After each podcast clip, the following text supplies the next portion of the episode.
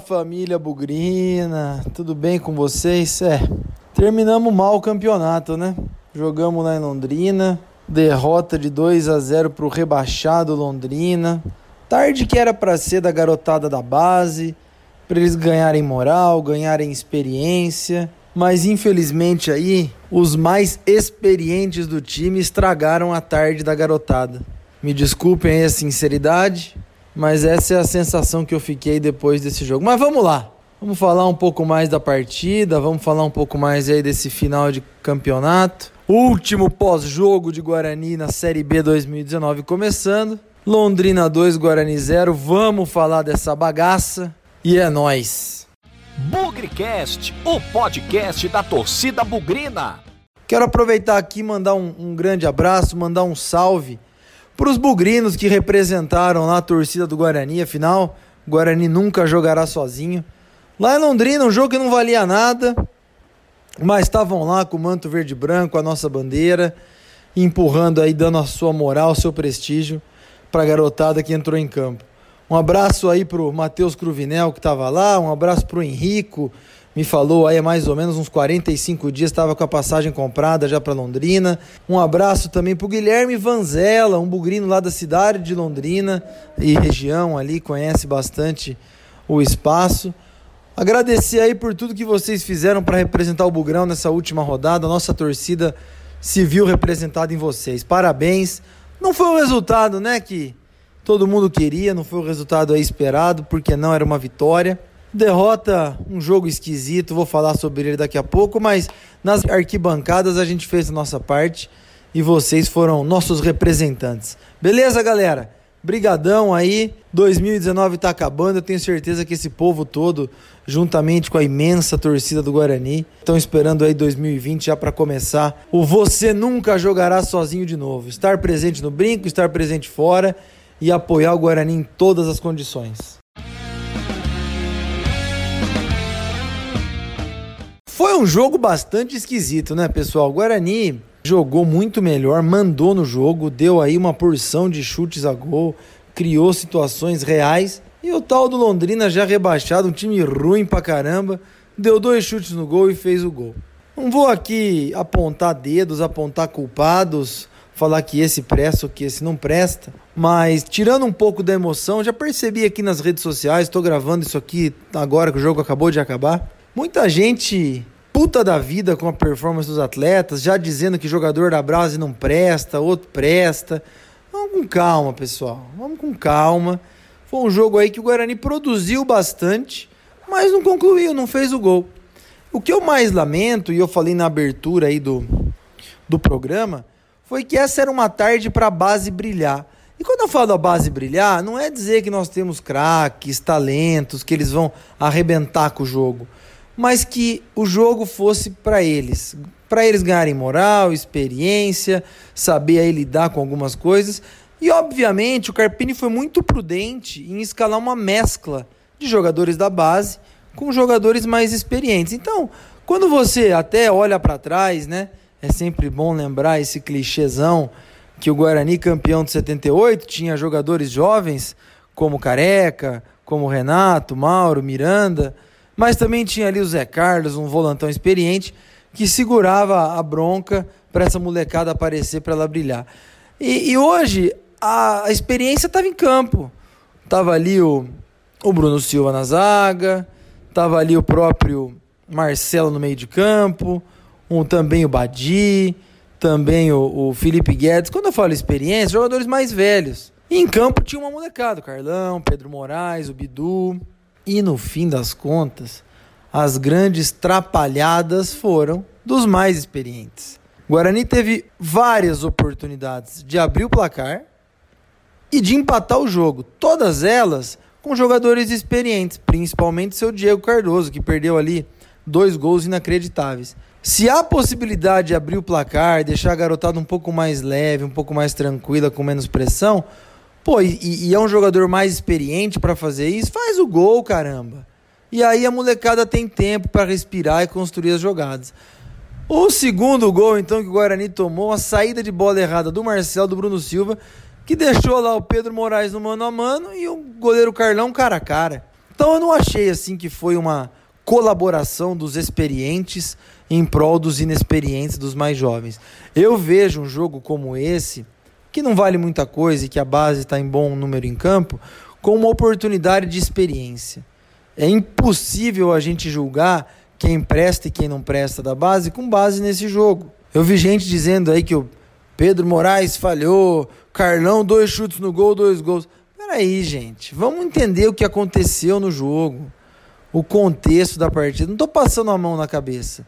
Mas a grande cagada é o Diego Cardoso perder a quantidade de gol que perdeu. É o Bruno Silva e o Marcelo saírem jogando errado e ocasionar o segundo gol deles. Honestamente, aonde vocês viram falhas da base?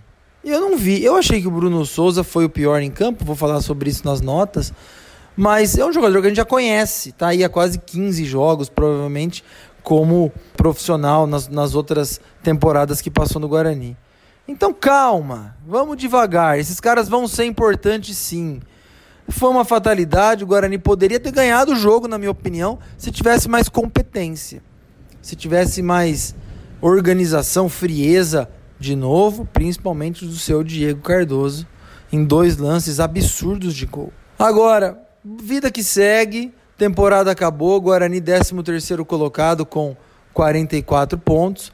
Poderia ter vencido hoje, poderia ter ficado um pouquinho mais para cima, mas é a coisa do futebol.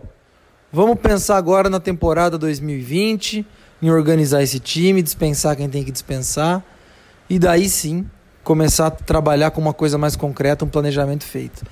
Sem fim de mundo, pessoal. Guarani perdeu, poderia ter ganhado até, mas aconteceu, vida que segue.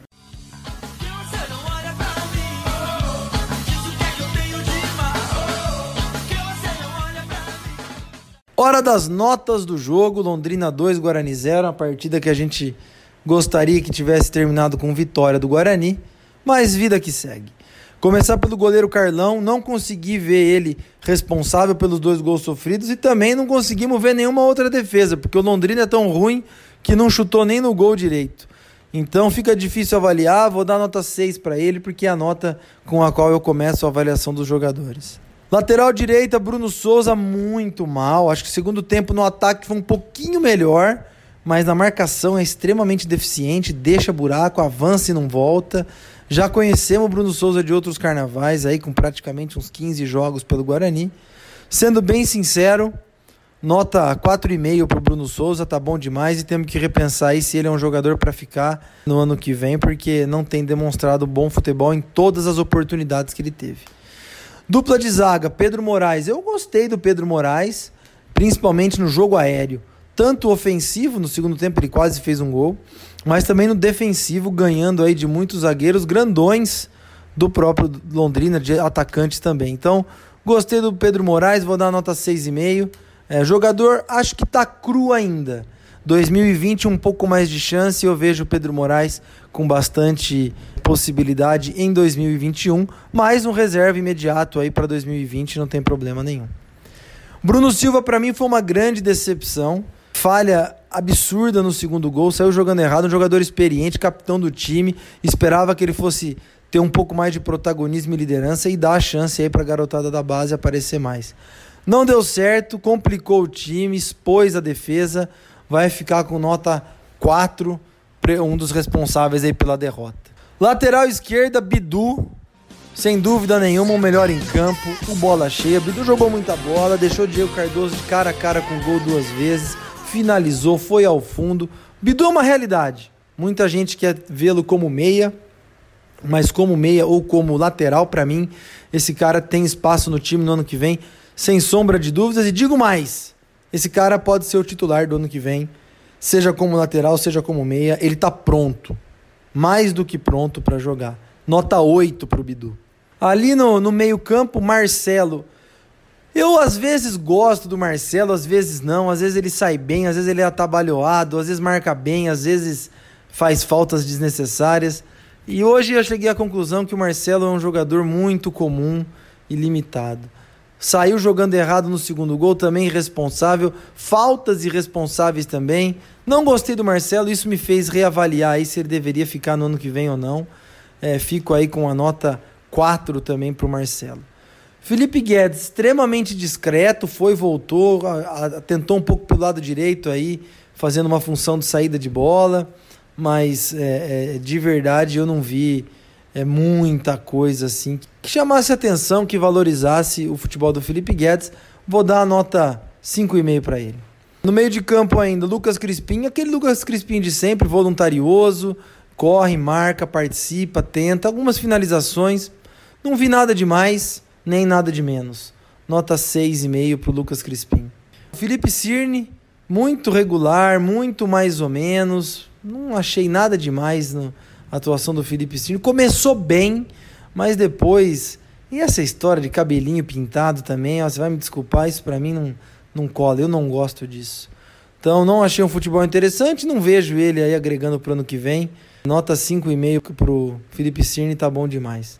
Fechando o ataque, começar aí com o Diego Cardoso. Diego Cardoso, para mim, aí o, o grande responsável por essa derrota. Até porque, vamos falar a verdade, Diego Cardoso teve chances aí incríveis de ser o, o artilheiro do jogo, de ter feito gol, de ter aberto o placar, mas infelizmente as chances que ele teve foram absurdas, claríssimas frente a frente com o gol. Uma delas quando estava 0 a 0 ainda sem goleiro. Uma coisa assim inacreditável. E ele perdeu gols que custaram aí uma atuação um pouco melhor do Guarani, um, gols fora de casa, enfim. Nota 3 para o Diego Cardoso e vamos repensar se realmente ele é um cara para o ano que vem. Eu imaginava que fosse, mas ele é bastante é, displicente. Encerro com o Badi. Não gostei do futebol do Badi em alguns momentos. No outro, achei um cara importante de mobilidade no meio de campo. Vou dar nota 6 para o Badi. Nem melhor, nem pior, nem bom, nem ruim. Meia boca. Dos jogadores que, que entraram em campo, começar aí pelo Renanzinho, que jogou mais. Teve uma chance de fazer um gol ali dentro da área. Numa boa assistência, num passe aí do, do Bruno Souza, mas não conseguiu. Vamos lembrar, gente. O Renanzinho tem 18 anos, hein? Antes de falar que ele presta, que ele não presta, 18 anos ainda é muito cedo, é muito prematuro para dizer se o jogador é, tem futuro ou não. Eu gosto do Renanzinho, acho um jogador que vai ter bastante serventia pro ano que vem, só precisa ganhar tempo, ganhar cancha. Vou dar nota 6 pro Renanzinho.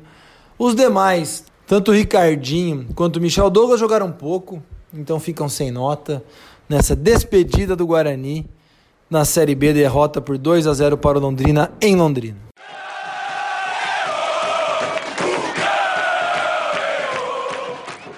Edição rápida do Bugrecast pós-jogo, Londrina 2, Guarani 0, já encerrando aqui esse programa. Falamos um pouco do jogo, dessa vez normalmente eu termino o trabalho dos jogos fazendo um apanhadão do jogo. Hoje eu quero fazer um, um apanhadão e um grande agradecimento para todo mundo que viabilizou e tem viabilizado o Bugrecast desde lá do mês de julho, desde de, do retorno do Guarani na Série B, depois da Copa América, né, que a seleção brasileira ganhou. Desde então o Bugrecast veio, foi uma brincadeira que eu fiz no Twitter, se alguém achava legal a criação de um podcast do Guarani. E nisso o Léo apareceu, me deu um gás, bastante energia, bastante vontade em ajudar. E desde então o Bugrecast existe. Nós erramos muito, nós acertamos um pouco. Estamos tentando criar um conteúdo novo, um conteúdo especial que faça aí a torcida bugrina acompanhar os pré-jogos, pós-jogo, outras programações especiais que a gente fez. Já atingimos aí a marca de mais de 10 mil reproduções em todos os canais que a gente tem. YouTube, Spotify, Deezer, você escolhe, a gente tenta estar em todos os lugares, mas já passamos a marca de 10 mil reproduções, estamos felizes, mas eu tenho certeza que 2020 vai ser um ano é, bastante especial. O Bugrecast não para daqui até o Campeonato Paulista ou daqui até a Copinha. O Bugrecast continua. Lógico, não vai ter jogo para falar, pós-jogo, pré-jogo, notas do jogo, mas vai ter aí alguns conteúdos especiais e eu convido vocês a todos para participar, para ouvir e também darem sugestões, críticas, elogios, opiniões nas nossas redes sociais, arroba Bugrecast no Instagram, no Twitter, no Facebook. Estamos aí sempre de ouvidos bem atentos a tudo aquilo que a torcida do Guarani tem para sugerir nesse, nesse novo conteúdo digital. Por favor, gente, estamos abertos à disposição, tragam todas as, todas as opiniões que vocês quiserem. O Bugrecast é um trabalho feito aí nos horários livres e disponíveis que as pessoas têm, nem sempre tão disponíveis nem tão livres assim, mas a gente criou esse compromisso, gosta do que faz e tem recebido bons feedbacks aí da torcida do Guarani. Então, eu quero agradecer no encerramento dessa Série B a todo mundo que ouviu, que cumprimentou a gente, que elogiou, que criticou. O trabalho continua, pessoal. E nós vamos para cima em 2020. Continuem conosco e acompanhem aí esse restante de 2019 que tem material legal também. Não é porque o futebol acabou que o conteúdo do Bugrecast acabou também. Fica aí o convite. Muito obrigado e como sempre eu termino o Bugrecast na vitória ou na derrota, hoje sempre Guarani. Avante, avante, meu bugre, que nós vibramos por ti. Na vitória ou na derrota, hoje e sempre Guarani. É Guarani, é Guarani, é Guarani. Guarani.